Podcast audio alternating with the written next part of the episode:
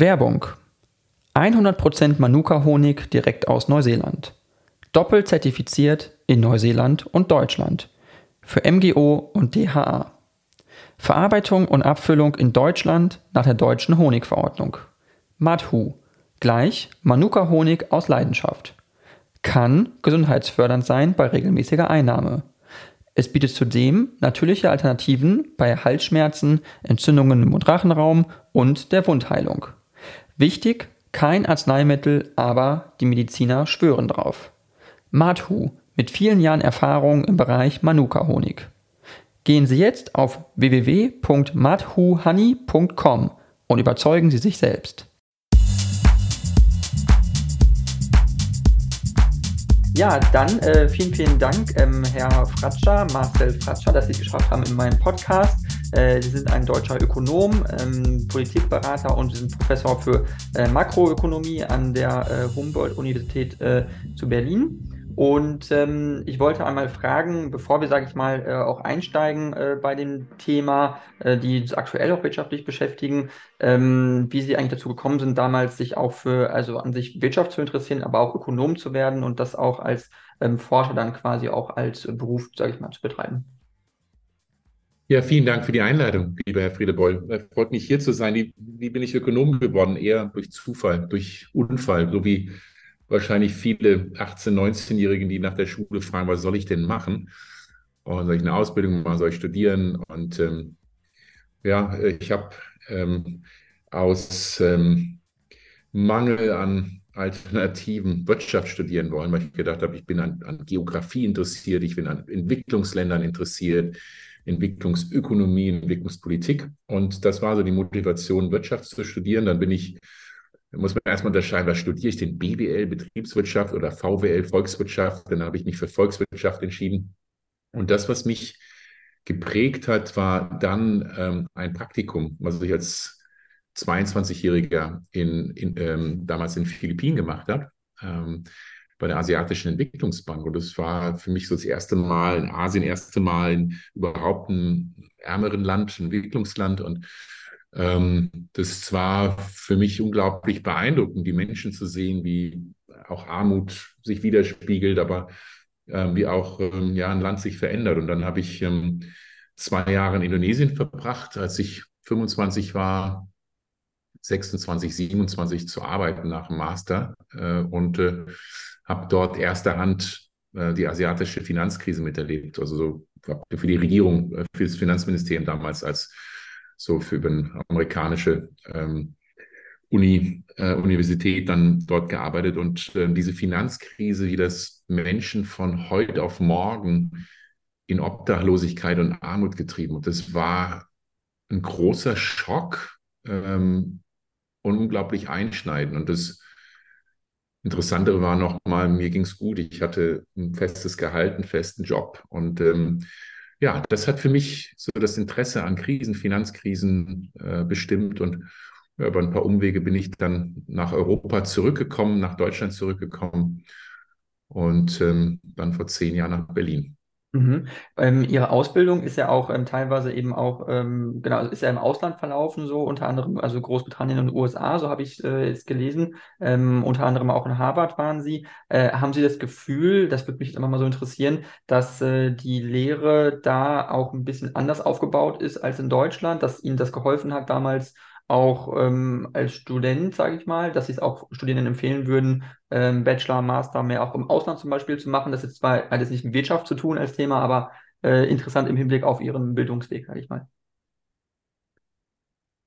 Ich habe es als ein wahnsinniges Privileg empfunden, im Ausland studieren zu dürfen. Ähm, ich habe ähm, eigentlich ehrlicherweise nur zwei Jahre in Deutschland studiert. Ähm, Volkswirtschaft in, in Kiel. Ähm, damals gab es noch ein Vordiplom. Das ist eigentlich ist kein Abschluss, sondern lediglich, wie der Name sagt, eine Zwischenprüfung.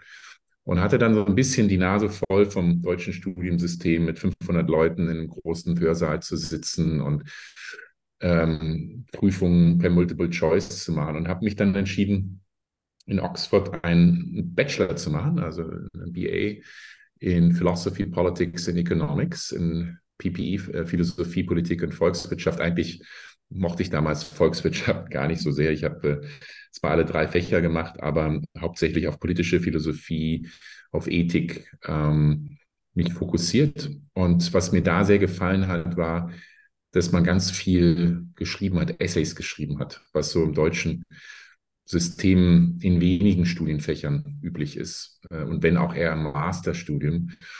Und das hat mir sehr gefallen, dass man sich so mit einem Thema auseinandersetzt, eine Woche lang. Ähm, also man muss sehr viel schreiben, sehr viele Essays schreiben, zwei pro Woche. Und das hat mir sehr gut gefallen. In den USA äh, habe ich dann Master gemacht danach in Public Policy.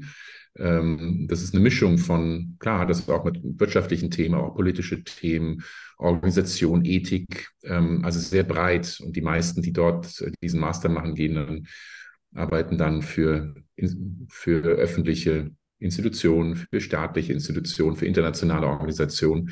Und da ging es sehr viel um, um Reden, um Kommunikation miteinander, um äh, überzeugen, über ähm, wer hat die besseren Argumente. Und das war komplett unterschiedlich, aber ähm, war für mich fantastisch. Äh, hab, ich habe sehr, sehr viel gelernt und ähm, ja, ich glaube, ich will das deutsche Bildungssystem nicht schlecht machen, auch die deutschen Unis nicht schlecht machen, aber im internationalen Vergleich hinken sie hinterher. Und äh, würde ich mir wünschen, dass wir, dass die Unis sich modernisieren und verändern. Mhm. Ähm, und das ist sicherlich, ähm, würde ich jedem empfehlen, der, der kann, ähm, auch ins Ausland zu gehen. Und es gibt ja auch die Möglichkeit über Erasmus, was für mich immer erstaunlich wenige nutzen, auch mal ein Semester ins Ausland zu gehen und dann auch wählen zu können, welches Land auch immer, eine neue Sprache zu lernen, nach Spanien äh, oder ne, klar, USA, Australien, England, also auch mit Englisch kommt man da gut klar. Und äh, ich glaube, das ist für jeden eine super Erfahrung, einfach mal aus seinem üblichen Trott rauszukommen. Und äh, so gesehen würde ich das jedem wünschen. Mhm. Das ist äh, absolut nachvollziehbar und ich glaube, das ist ja auch ein, ein Thema, was ich glaube auch viele beschäftigt. Ähm, auch wenn man sich deutsche Unis anguckt, wie, wie Sie sagten, dieses Ranking, dass es meistens nicht so gut ist, äh, liegt es auch vielleicht ein bisschen daran, dass dann da zu wenig äh, Motivation auch auf der politischen Ebene vielleicht da ist, äh, sich, dass das eben mehr angegangen wird, dass zum Beispiel mehr ähm, Studiengänge für internationale Studierende vielleicht angeboten werden, ähm, also nur so als Beispiel, weil ich studiere noch in Dänemark aktuell, in Kopenhagen. Und da ist es das so, dass äh, viele Studiengänge zu 50 Prozent für Ausländer von vornherein ähm, angeboten werden quasi. Und das kenne ich von deutschen Studiengängen so nicht, in der Regel zumindest. Also, dass man da vielleicht was machen könnte, um sozusagen auch ähm, internationaler zu werden an den Universitäten. Naja, ähm, die größte Hürde ist sicherlich die Sprache, ne, gerade im Bachelor. In Masterstudiengängen gibt es einige, die sind rein auf Englisch, dann ist es leichter. Aber die Sprache ist natürlich eine riesige Hürde und die meisten Bachelorstudiengänge sind nun mal auf Deutsch oder zumindest teilweise auf Deutsch und das macht es dann eben sehr schwierig für Nicht-Deutsche, für Ausländer, ähm, weil sie eben die Sprache gut können müssen. Und ähm, da, da hapert es meistens dran. Ähm, soweit ich weiß, hängt das bei den, also werden hier jetzt Ausländer nicht ausgeschlossen von den Unis. Sie müssen halt die Zugangsvoraussetzung schaffen. Ne? Für einen Bachelor ist es dann nicht immer, aber häufig ein NC, Numerus Clausus. Ähm, da sind die Hürden relativ hoch. Ähm, naja, also Deutschland könnte sicherlich internationaler werden. Sprache ist dann natürlich wichtig. Ähm, aber es ist natürlich auch die Qualität. Ähm, und ähm, ein Kritikpunkt, den ich am deutschen Unisystem habe, ist eben die Auswahl. Ne? Die Idee ist, man wählt häufig Numerus Clausus nach der Abi-Note aus, völlig egal, worin man das Abi gemacht hat, in welchen Fächern und, ähm, und dann das andere, was ich überhaupt nicht mag und das auch im Angelsächsischen nicht kenne, ist dieses Ausleseprinzip. Man nimmt dann mehr Studierende und gerade in der Volkswirtschaftslehre werden dann in den ersten ein, zwei Jahren sehr viele rausgeschmissen weil sie eben die Prüfung nicht bestehen, häufig in Mathe. Das ist dann so ein Ausleseprozess. Und klar kann man sagen, man gibt mehr Leuten eine Chance und dann einen Wettbewerb, aber ähm, es ist für die Leute, die rausfliegen, wahnsinnig frustrierend, die ähm, dann eben ein, zwei Jahre investiert haben und dann nochmal ändern müssen, neu anfangen müssen. Und ehrlich gesagt, auch jemand, der jetzt nicht gut Mathe kann, kann ein exzellenter Ökonome oder Ökonomin werden. Also das ist dann so ein bisschen arbiträr. Also ich habe eine Menge ich würde mir wünschen, dass wir da in Deutschland das Unisystem ein bisschen moderner wird. Und ähm, aber mhm. äh, es ist so, wie es ist. Es ist genau, es hat vielleicht auch eine gewisse Fahrtabhängigkeit, könnte man vielleicht auch sagen. Äh, so lernt man Ja, das manchmal, ja. manchmal auch in der Uni, dass es so schon traditionell so angelegt war und es auch schwer ist, vielleicht davon abzuweichen. Ähm, ich würde gerne vielleicht jetzt einmal noch auf ein Thema kommen, was auch äh, aktuell natürlich ist. Ähm, das hat jetzt was mehr mit Wirtschaft zu tun.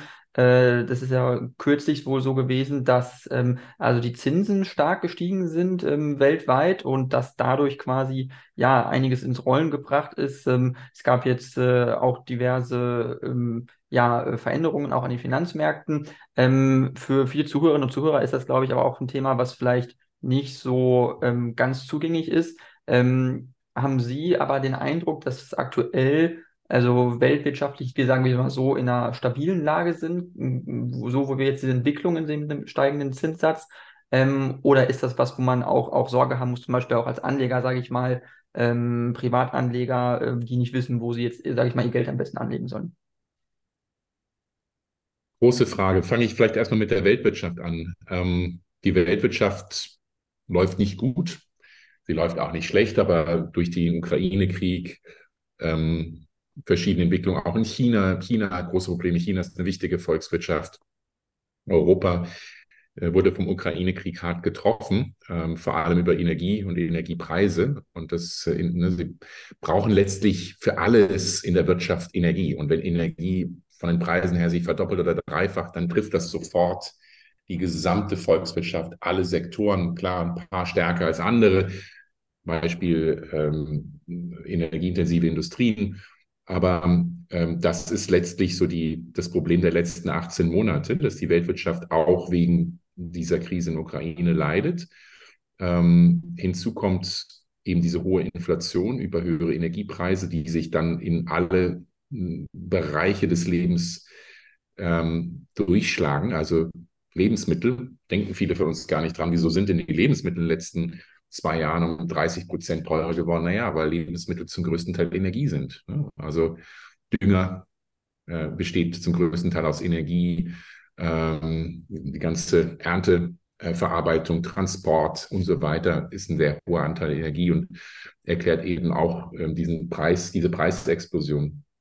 Und auf diese Situation, schwache Wirtschaft, hohe Inflation, was wir in der Ökonomie häufig Stagflation nennen, also Kombination von Stagnation und Inflation, ähm, mussten die Zentralbanken der Welt reagieren, indem sie die Zinsen erhöht haben. Weil die meisten Zentralbanken haben als primäre Aufgabe, primäres Mandat, die Preise stabil zu halten. Und in Deutschland hatten wir letztes Jahr Inflation von 8 Prozent, in diesem Jahr wahrscheinlich immer noch von 5,5 Prozent, eben als Auswirkung dieser, des Kriegs und der hohen Energiekosten. Und ähm, da mussten die Zentralbanken sagen, okay, unsere Aufgabe ist, die Inflation wieder Richtung 2% zu bekommen. Das ist so die übliche Definition von stabilen Preisen. Äh, und haben deshalb in sehr kurzer Zeit dramatisch die Zinsen erhöht. Und da hat keiner mit gerechnet. Klar, haben alle damit gerechnet, dass die Zinsen mal wieder hochgehen. Die waren ja vorher sehr, sehr niedrig aber nicht in dieser Geschwindigkeit und in dieser Größenordnung. Ja, also in der Eurozone sind die Zinsen um 4,5 Prozentpunkte in eineinhalb Jahren nach oben geschnellt. Und ähm, das ähm, bremst die Wirtschaft. Ja, wenn Sie ein Unternehmen haben und wollen investieren und auf einmal zahlen Sie viel mehr für für die Investition, für die Kredite, dann machen sie es weniger. Das sieht man auch in der Baubranche. Alle Menschen, die jetzt sagen, oh, ich hätte ja gerne, würde ja gerne ein Häuschen bauen oder eine Wohnung kaufen, realisieren, vorher waren die äh, Hypothekzinsen sehr gering und jetzt auf einmal sind sie viereinhalb, fünf Prozentpunkte höher. Ähm, und das erklärt zum Beispiel auch, weshalb die Baubranche im Augenblick so leidet, weil eben die Leute realisieren, damit hat keiner gerechnet. Also ähm, jetzt zu der Frage, was mache ich denn mit meinem Geld? Ähm, die Aktienmärkte sind super gelaufen, obwohl die Wirtschaft schwächelt, weil es ist sehr viel Liquidität im Markt, sehr viele Ersparnisse da. Deshalb jagt der deutsche Aktienindex, der DAX, der größten Unternehmen von Rekordhoch zu Rekordhoch. Passt nicht mit der allgemeinen wirtschaftlichen Entwicklung. Äh, klar, die deutsche Wirtschaft schrumpft in diesem Jahr und Aktienindex ist auf Höchstniveau. Also da gibt es schon diese Widersprüche, aber man kann sie eben durch die Situation ähm, der Ersparnisse, Reaktion der Zentralbanken ganz gut erklären. Okay, ähm, das ist äh, ganz interessant und es ist auch äh, total, äh, ist ein super äh, umfangreiches Thema, sage ich mal, wo man über ganz vielen Punkten äh, noch einsteigen könnte. Ähm, ich habe das jetzt aber auch wahrgenommen, natürlich auch als eine, eine ähm, natürlich auch eine Verkettung von Krisen irgendwo. Also es gab ja, also wie Sie sagten, also es gab ja die Corona-Krise, es gab jetzt die Ukraine-Krise, es gab eine Inflation, äh, Energiekrise, das sind ja alles Themen. Ähm, da fragt man sich ja vielleicht dann auch, äh, wie man dann also überhaupt noch abschätzen kann, was auch noch als nächste Krise kommen kann. Also als normaler, ähm, ich sag mal, als, als, als der Standardverbraucher, sage ich mal, wäre das ja schwer einzuschätzen, wenn man jetzt zur Tankstelle fährt und man nicht weiß, wann, wie die Benzinpreise zum Beispiel sind am nächsten Tag. Also nur so als, ähm, also haben, oder haben Sie den Eindruck, dass sozusagen die allgemeine Situation eher unvorhersehbar wird, was so die weltwirtschaftlichen Verkettungen angeht, auch, dass ähm, teilweise dann manchmal kein Gas mehr exportiert werden kann, dass es einfach ähm, ja grundsätzlich so viele Unwägbarkeiten gibt, dass ähm, diese Stabilität und Sicherheit, die auch die Bundesregierung vielleicht den Leuten auch vermitteln muss, dass die nicht mehr so gegeben ist.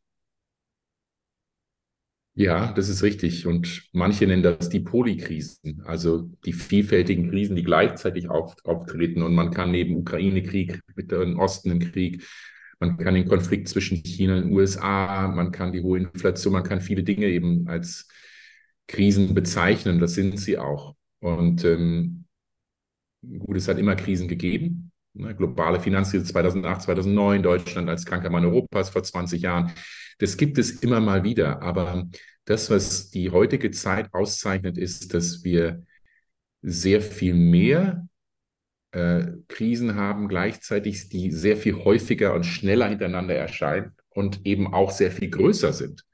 Ja, die, die Pandemie ist ein Beispiel, da hatte niemand mit gerechnet, dass dann auf einmal Anfang 2020 dann so eine Pandemie auf die Welt zukommt und erstmal die Wirtschaft komplett ähm, vor die Wand fährt für eine Zeit lang. Ähm, und äh, wenn man jetzt in die Zukunft schaut, meine größte Sorge das Thema Klimawandel. Und ne, Sie erinnern sich vielleicht, viele von den Zuhörerinnen und Zuhörern erinnern sich, dass die Hochwasserkatastrophe im Ahrtal vor zwei Jahren äh, kostet wahnsinnig viel Geld, unglaublich viele Menschen gestorben und gesamte Infrastruktur ist zerstört worden. Er sagt, ah, das ist ein Jahrhundert-Hochwasser. Äh, also so, ne, kommt einmal im Jahrhundert vor. Und das wird deutlich häufiger vorkommen in den mhm. nächsten Jahren und Jahrzehnten und wahrscheinlich werden die Krisen und Katastrophen größer werden.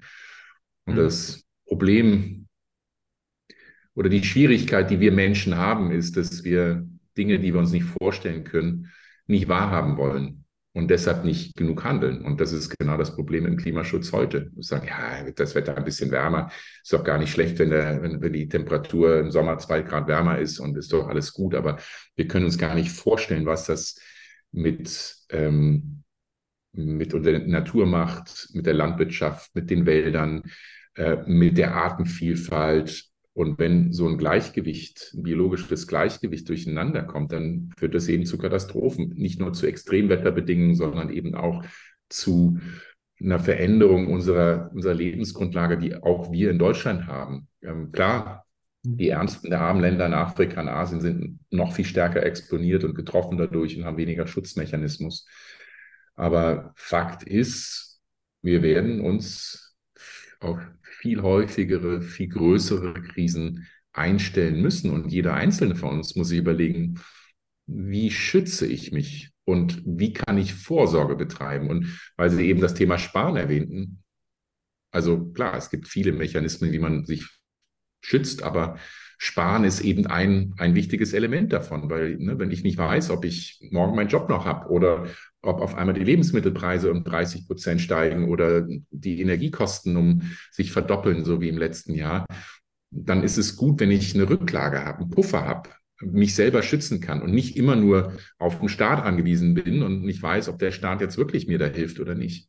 Mhm. Okay, auf jeden Fall. Also, dass man natürlich Rücklagen bildet, definitiv, aber ähm, es gab jetzt, also es gab jetzt zum Beispiel die Klimakonferenz in, in Dubai, äh, die äh, ja, also ja jährlich äh, ausgeführt wird, um sozusagen diese Themen auch anzusprechen. Und ähm, da gibt es ja auch, oder da gab es auch einen, einen Vorsitzenden, glaube ich, von dieser Konferenz, äh, der ähm, Repräsentant von den Vereinigten Arabischen Emiraten ist und äh, der gesagt hat, dass er nicht sieht oder nicht versteht, warum äh, in Zukunft kein Öl und kein Gas mehr exportiert werden sollte von seinen, äh, aus, aus seinen Ländern oder aus seinem, aus seinem Staatenverbund, sage ich mal.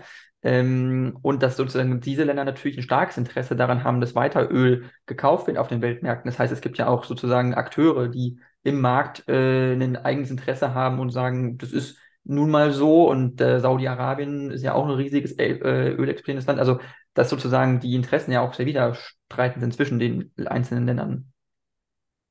Ja, der Grund, weshalb der Vorsitzende der Weltklimakonferenz in Dubai das nicht verstehen wollte, ist, weil er auch gleichzeitig Vorsitzender einer der größten Öl- und Gaskonzerne der Welt ist und natürlich äh, die sich dumm und dusselig verdienen, dass sie fossile Energieträger exportieren. Das ist ja genau das Problem. Es gibt nicht nur Menschen und Unternehmen, die vom jetzigen System von der fossilen Welt, so nenne ich sie jetzt mal, also sehr starken Ausstieg von fossilen, ähm, Ausstoß von fossilen Energieträgern profitieren finanziell, sondern eben auch gesamte Länder, ne? Saudi-Arabien, ganze Mittlere Osten, aber auch die USA ist mittlerweile der größte Produzent von, von Öl und Gas in der Welt.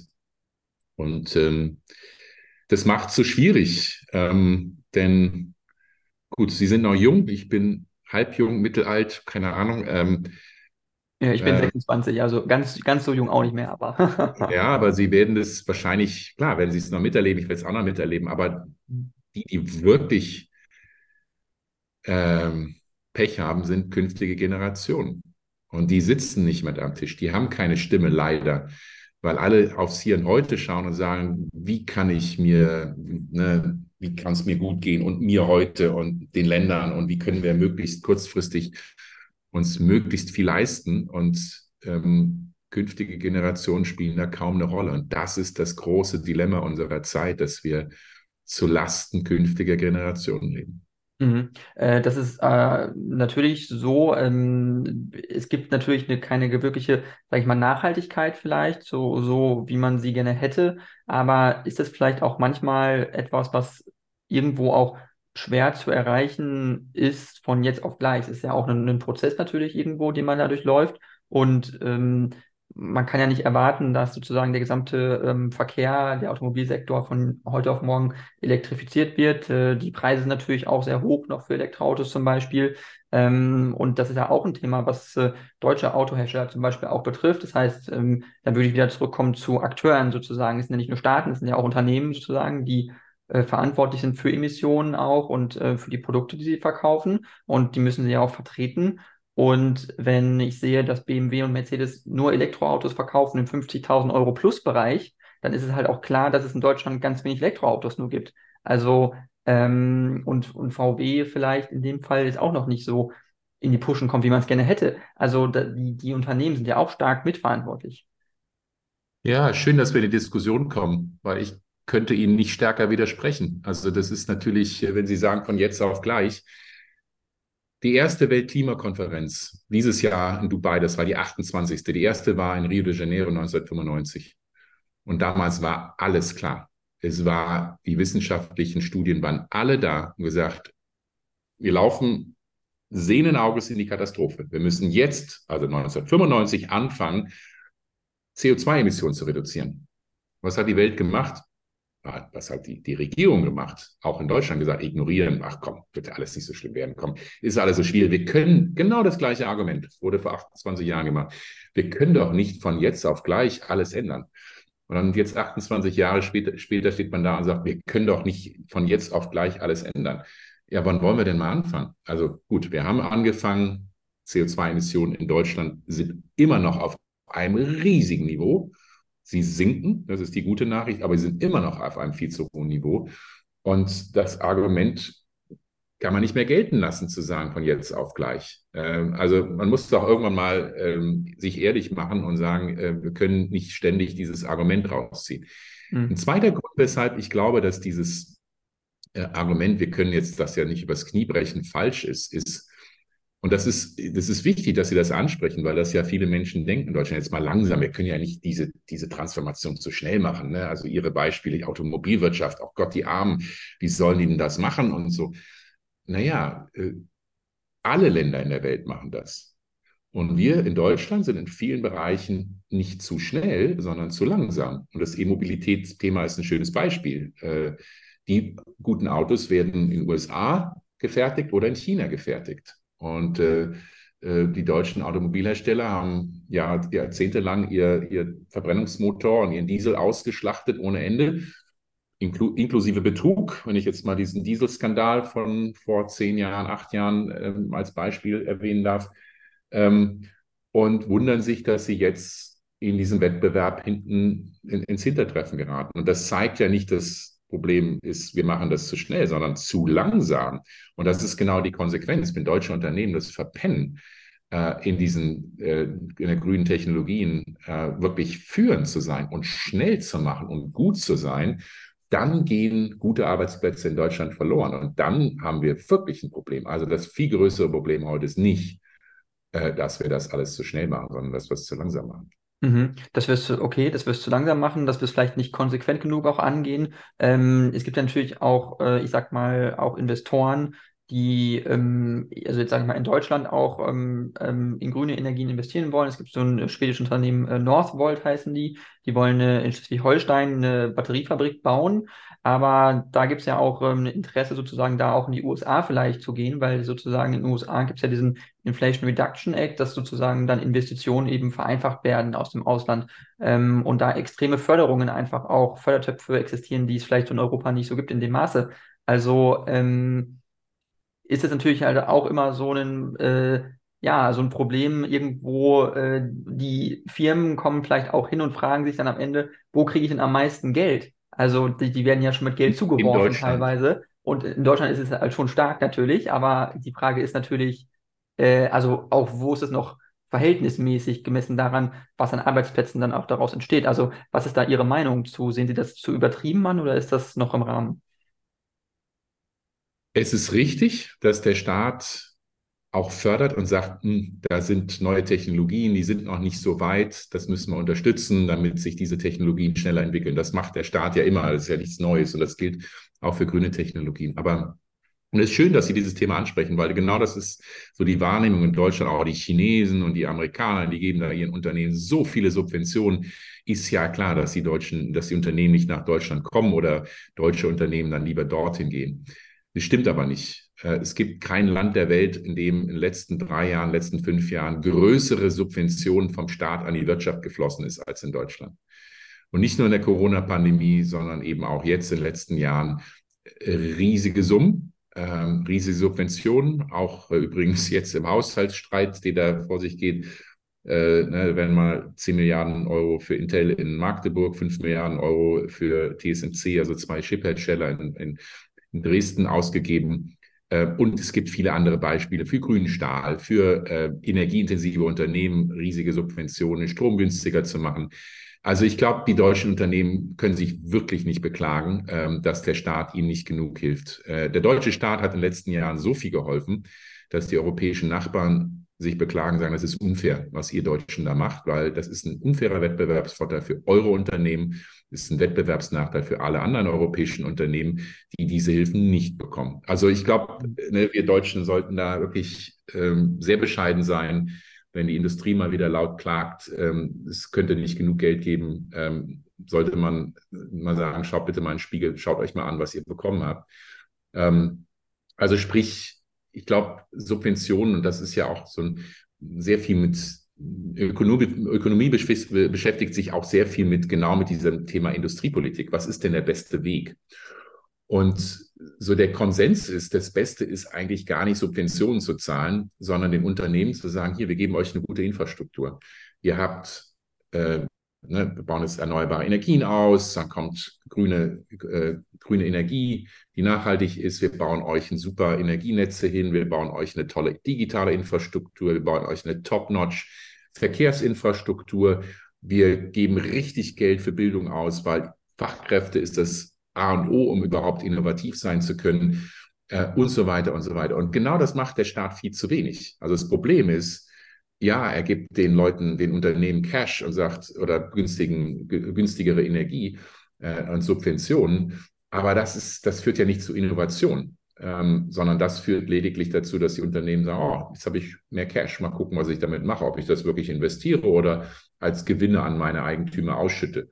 Und das ist genau mein Kritikpunkt. Äh, also die deutschen Unternehmen, klar, ich sage nicht, dass alle Subventionen schlecht sind. Es gibt welche, die sind gut und notwendig, aber das, was ich im Augenblick in Deutschland kritisch sehe, ist, der Staat müsste viel mehr in ein gutes Bildungssystem, in eine gute Infrastruktur, in Innovation investieren und nicht so viele Subventionen an die Unternehmen geben oder an die großen Unternehmen geben. Viele kleine und mittelständischen kriegen ja auch nichts davon ab äh, und die klagen, dass sie eine überbordende Bürokratie haben, eine schlechte Infrastruktur haben. Okay, ähm, äh, gehe ich auch auf jeden Fall mit. Ähm, ich glaube nur, also da, da gibt es ja eine, groß, eine große Debatte irgendwo jetzt. Ich glaube, weil Sie hatten jetzt auch Intel angesprochen, da geht es ja, glaube ich, auch darum, dass da teilweise auch also Beträge in den Raum gestellt werden, Milliardenförderung. Das heißt, dass es dann auch runtergebrochen auf 5000 Arbeitsplätze oder so, jeder Arbeitsplatz mit ein paar Millionen Euro gefördert wird. Und die Frage ist halt, wie viel ein Arbeitsplatz natürlich dann auch äh, umsetzt am Ende oder auch, auch, auch da, sage ich mal, an Mehrwert generiert wird dadurch. Ähm, aber dann ist natürlich, muss man auch fairerweise sagen, Ostdeutschland ist ja auch ein strukturschwacher Raum und da gibt es halt auch nicht viel und es ist halt wahnsinnig wichtig, dass natürlich auch Großunternehmen wie Tesla jetzt in Brandenburg oder halt Intel oder andere äh, äh, Unternehmen im Halbleiterbereich äh, sich da engagieren, weil wenn die das nicht tun, muss man auch fairerweise sagen, das tun westdeutsche Unternehmen jetzt auch nicht so in dem Maße, weil die ja auch, also viel abgewandert sind, viel ist da auch einfach brach. Es gibt auch einfach nicht ganz viel. Der, der Osten ist ja auch, auch abhängig irgendwo davon. So, und also irgendwo muss es ja auch herkommen am Ende. Ja, ähm, gebe ich Ihnen recht. Also Ostdeutschland geht es nicht schlecht, ne? Also auch da Genau, also ich will nicht sagen, ich will jetzt nicht sagen, es ist ganz, ganz, ganz schlimm oder so, aber natürlich ist das mhm. eine, eine, Region, die also es mehr noch nötig hat, als jetzt Baden-Württemberg oder, oder Bayern, dass da noch ein, ein Chip- oder Halbleiterhersteller hinkommt. Ja, absolut. Da gebe ich Ihnen recht. Und deshalb sagte ich eben, ne, also nicht alle Subventionen sind schlecht. Und ähm, ich bin durchaus, sehe diese obwohl es riesige Gelder sind, diese 15 Milliarden Euro für Intel in Magdeburg und TSMC in Dresden für, ich habe es mal eine, eine ungewisse Wette auf die Zukunft genannt, ne? weil ähm, die Idee ist, man gibt hier zwei Firmen richtig viel Geld, um innovative neue Technologien zu bringen, damit man einen Impuls setzt, auch andere Unternehmen, Zulieferer, andere, die davon profitieren von der Forschung, sich dann dort ansiedeln und auch selber wieder Arbeitsplätze schaffen. Und das ist die Wette, ne? dass eben diese Firmen wie so ein Magnet wirken und darüber hinaus eben sehr viele junge Menschen, sehr viele innovative Unternehmen anziehen und so einen, richtig, so einen richtigen Wachstumsimpuls geben für eine Region.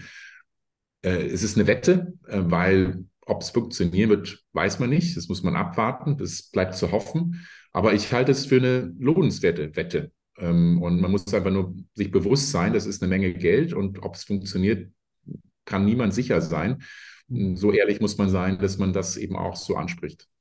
Okay, ja, ähm, ist auf jeden Fall äh, ein wichtiges Thema, ein spannendes Thema. Ähm, ich würde jetzt aber äh, trotzdem noch mal ganz gerne noch mal ein bisschen auch aufs Ausland gucken äh, und äh, das ist ja sozusagen, also natürlich geprägt natürlich nach wie vor, wenn wir jetzt von der Weltwirtschaft sprechen, also von den USA. Ähm, die USA sind nach wie vor die größte Volkswirtschaft, aber wir haben eben auch China als aufstrebende Volkswirtschaft. Wie sehen Sie ähm, sozusagen die zukünftige Entwicklung von China. Ähm, glauben Sie, dass sie die USA überholen werden, wirtschaftlich gesehen, in den nächsten fünf bis zehn Jahren oder kann das vielleicht noch länger dauern?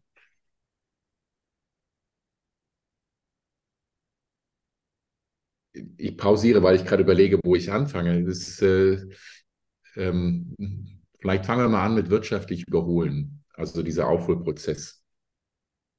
China hat 1,4 Milliarden Menschen.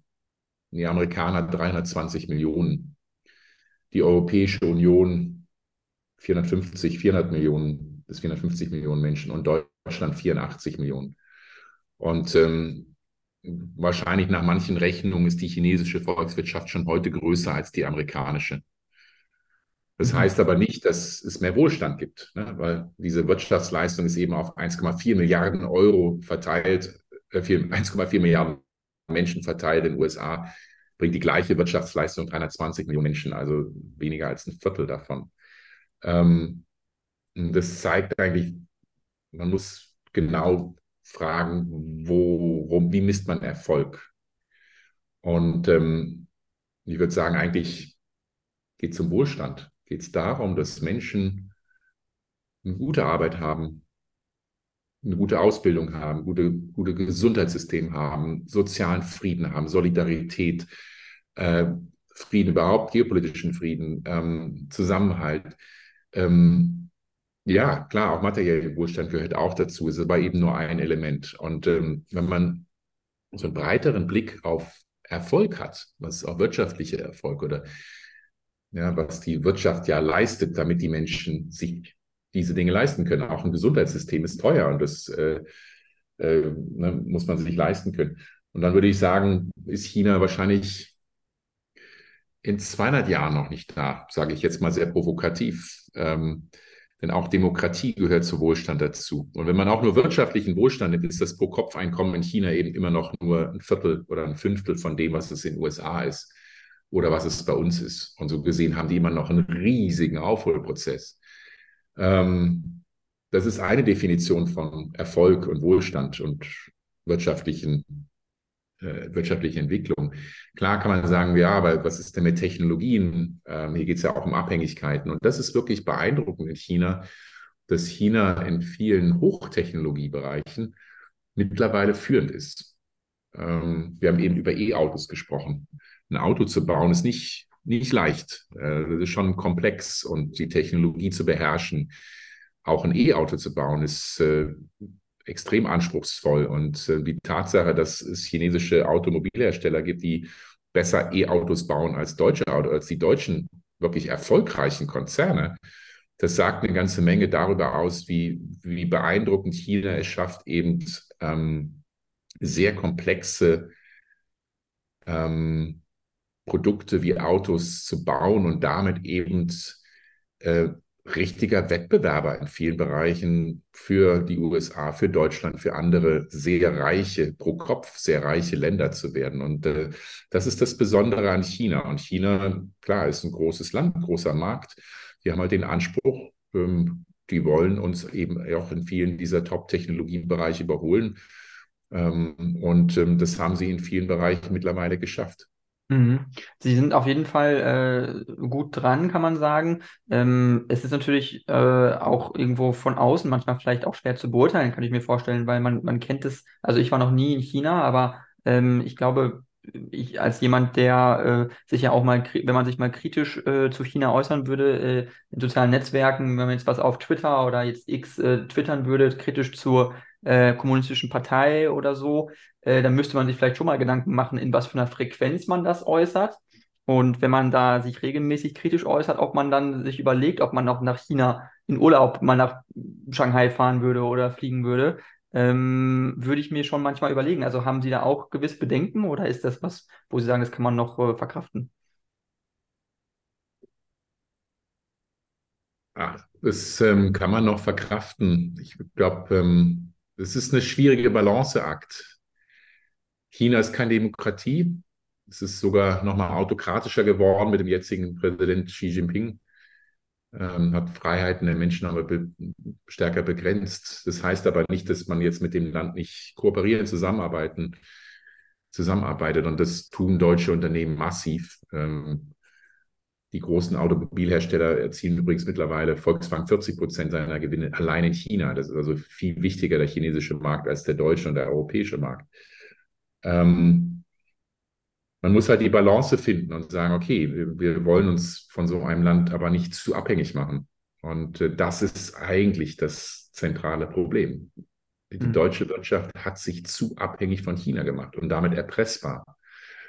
Ähm, und ähm, klar, ich ähm, als Ökonom, als Wirtschaftswissenschaftler denke ich immer, in der Wirtschaft ist es gut, Wettbewerb zu haben und ähm, Vielfalt zu haben, aber ich bin eben auch Bürger und Mensch und würde sagen, ja, Werte, Grundrechte sind wichtig. Und äh, wenn Menschenrechte in China verletzt werden, ist es nicht okay. Und das können wir dann eben auch in unseren wirtschaftlichen Beziehungen nicht ignorieren. Und äh, das würde ich Deutschland vorwerfen. Wir haben viel zu lange immer nur auf was hilft unserer Wirtschaft, unseren Exporten, den Industriekonzernen darauf geachtet und zu wenig auf, auf Werte und zu wenig darauf, dass wir uns zu abhängig machen von Ländern wie China. Und das kann sich sehr schnell rächen.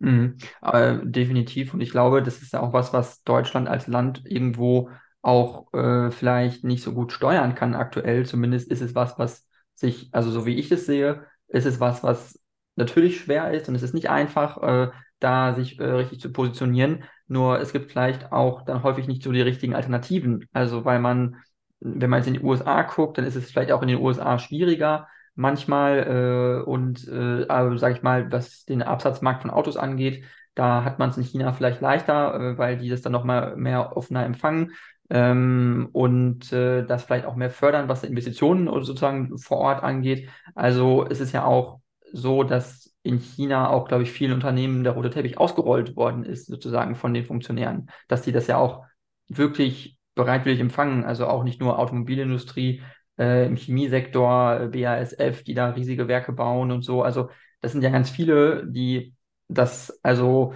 so sehen und, und, und auch wenn man sich Volkswagen anguckt, ist ja Volkswagen im Kern kein deutsches Unternehmen, wenn man überlegt, wie viele Mitarbeiter da in China arbeiten und wo die meisten Autos verkauft werden, sind in China und nicht in Deutschland oder Europa. Also ähm, irgendwo verschwimmen dann auch irgendwann so diese, diese Zuständigkeiten, glaube ich, zu, das ist jetzt ein deutsches Unternehmen und das jetzt, äh, wird jetzt nur, das ist rein, reine deutsche Sache. So, so ist das ja eigentlich auch nicht mehr, oder? Ja, ist richtig. Ähm, die großen deutschen Konzerne sind sehr international aufgestellt. Dadurch, dass Deutschland ein kleines Land ist, haben viele der großen Konzerne viel mehr internationales Geschäft, als das in Deutschland haben, viel mehr Beschäftigte im Ausland als in Deutschland. Ähm, das war immer die große Stärke der deutschen Wirtschaft, ne, dass die Unternehmen sagen, wo kann ich am günstigsten produzieren, wo kann ich meine Produkte verkaufen international. Und das ist die Grundlage des großen wirtschaftlichen Wohlstands, den wir in Deutschland haben. In den letzten 70 Jahren war genau dieses, diese Offenheit, dieses Wirtschaftsmodell, so viel exportieren wie möglich, ähm, Wettbewerb schaffen, globalen Märkten, neue Märkte exportieren, Produkte verkaufen, dort produzieren. Das ist die Grundlage für viel des Wohlstands, den wir in Deutschland heute haben. Ähm, die Tatsache, dass diese Unternehmen international sind, ist daher nicht per se ein Problem, sondern weil hm, viele gute Arbeitsplätze in den Konzernen konnten in Deutschland nur deshalb entstehen. Und diese Unternehmen konnten nur so tolle Löhne in Deutschland zahlen, weil sie eben global so erfolgreich waren. Ähm, deshalb sehe ich das aus ökonomischer Sicht es ist super, dass äh, wir das geschafft haben, generell. Und wie gesagt, mein Kritikpunkt ist, dass wir erstens uns zu abhängig gemacht haben. Und das ist eine Asymmetrie der Abhängigkeit. Wir Deutsche, Deutschen sind viel abhängiger von China wirtschaftlich gesehen als China von uns. Und das macht erpressbar, politisch wie wirtschaftlich. Und der zweite Kritikpunkt, habe ich eben auch schon angesprochen, ist, dass wir dabei häufig ähm, beide Augen zugedruckt hat, wenn es um Menschenrechte geht, äh, wenn es um Standards geht. Und das rächt sich jetzt. Ähm, auch weil eben in China nicht nach den gleichen Regeln gespielt wird wie in Deutschland. Mhm. Viele, viele, deutsche Unternehmen haben in China nicht den gleichen Zugang zum Markt ähm, im Vergleich zu dem, was chinesische Unternehmen in Deutschland und in Europa haben. Und das ist auch ein Problem, weil eben hier kein fairer Wettbewerb mehr ist. Ich will noch mal ein zweites Beispiel nennen. Äh, Solarindustrie, total wichtig für die Energiewende und für die äh, Produktion von erneuerbaren Energien. Vor 15, 20 Jahren war das in Deutschland, war Deutschland Innovationstreiber, war richtig dafür weltweit. Und dann hat China gesagt, hm, das wollen wir aber in China haben, haben das massivst subventioniert in China. Dann ist die Branche aus Deutschland abgewandert nach China gegangen. Jetzt hat China da einen Weltmarktanteil von 70, 80 Prozent, also ist, ist der dominant weil eben der Staat dort diese Subventionen gegeben hat und nicht fair gespielt hat. Und äh, da dürfen wir, sind wir zu häufig zu blauäugig in Deutschland, sind zu sehr auf diesen kurzfristigen Profit äh, äh fokussiert und vergessen gerne, dass wir dann langfristig solche strategischen Fehler machen. Mhm. Okay, ähm, das ist durchaus auf jeden Fall ein, ein Thema, was vielleicht auch, sage ich mal, die äh, Bundesregierung vielleicht auch nochmal mehr zu hören äh, bekommen könnte, äh, dass sich man da auch vielleicht ein bisschen besser ausrichtet. Ähm, jetzt würde ich noch, äh, noch als weiteres abschließendes Thema nochmal mit reinbringen wollen, kurz, weil es jetzt aktuell noch war äh, mit der Ukraine. Ähm, ich weiß nicht, was da jetzt Ihre Meinung noch zu ist. Äh, da wurden ja jetzt, wurde jetzt im EU-Rat beschlossen, dass man Beitrittsverhandlungen mit der Ukraine aufnehmen soll zur Europäischen Union. Äh, aber wo man sich auch die Frage stellt, natürlich, die Ukraine ist ein so sehr korruptes Land nach wie vor. Ähm, und da wurden wohl nicht alle Kriterien erfüllt. Und irgendwo gibt es andere EU-Mitgliedsländer aus dem Balkan, die sind seit 20 Jahren in einem Beitrittsprozess und sind noch keinen einzigen Schritt weiter. Und die Ukraine ist natürlich im Krieg. Es ist ein angegriffenes Land und es ist ganz, ganz dramatisch, weil es ist, es ist ein angegriffener Staat und völkerrechtswidriger Angriff der, aus Russland. Nur trotzdem muss man irgendwo sich die Frage stellen, äh, was hilft das jetzt, äh, die Ukraine jetzt in die EU reinzubringen? Das ist de facto im Kriegszustand, also es ist ja nach wie vor so. Und die wirtschaftlichen Kriterien, sehen Sie die an irgendeinem Punkt erfüllt? Als dass das die Wirtschaftsstabilität der EU äh, fördern könnte?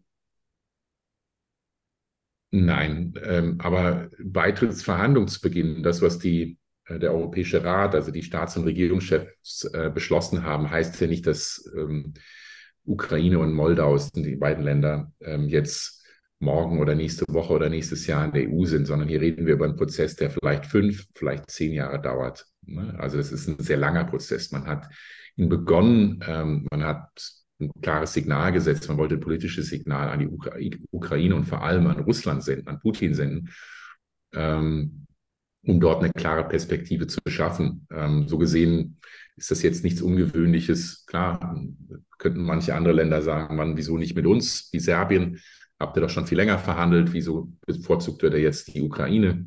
Klar, ich verstehe das Klagen. Äh, man hat das eben jetzt aus politischen Gründen gemacht. Ähm, ja, natürlich erfüllt die Ukraine heute nicht die Bedingungen, die notwendig sind. Man könnte sagen, viele andere Länder haben sie auch nicht erfüllt, als sie aufgenommen wurden. Gut, das ist jetzt keine gute Entschuldigung, aber mhm. ja, also korrupt, Korruption äh, gibt es in allen Ländern, inklusive in Deutschland. Ja, es gibt es deutlich mehr in der Ukraine. Ähm, also wir müssen überlegen, was macht man mit so einem Signal oder was, was wirkt so ein, wie wirkt so ein Signal? Ähm, Beitrittsverhandlungen werden begonnen. Ähm, die Idee ist ja nicht nur ein politisches Signal, sondern man will auch die Behörden in der Ukraine Anreize, Perspektiven bieten, um Reformen zu machen. Zu sagen, bekämpft eure Korruption. Ja, ähm, baut eure Wirtschaft, äh, eure Regeln und Regulierungen äh, besser auf, sodass es besser funktioniert.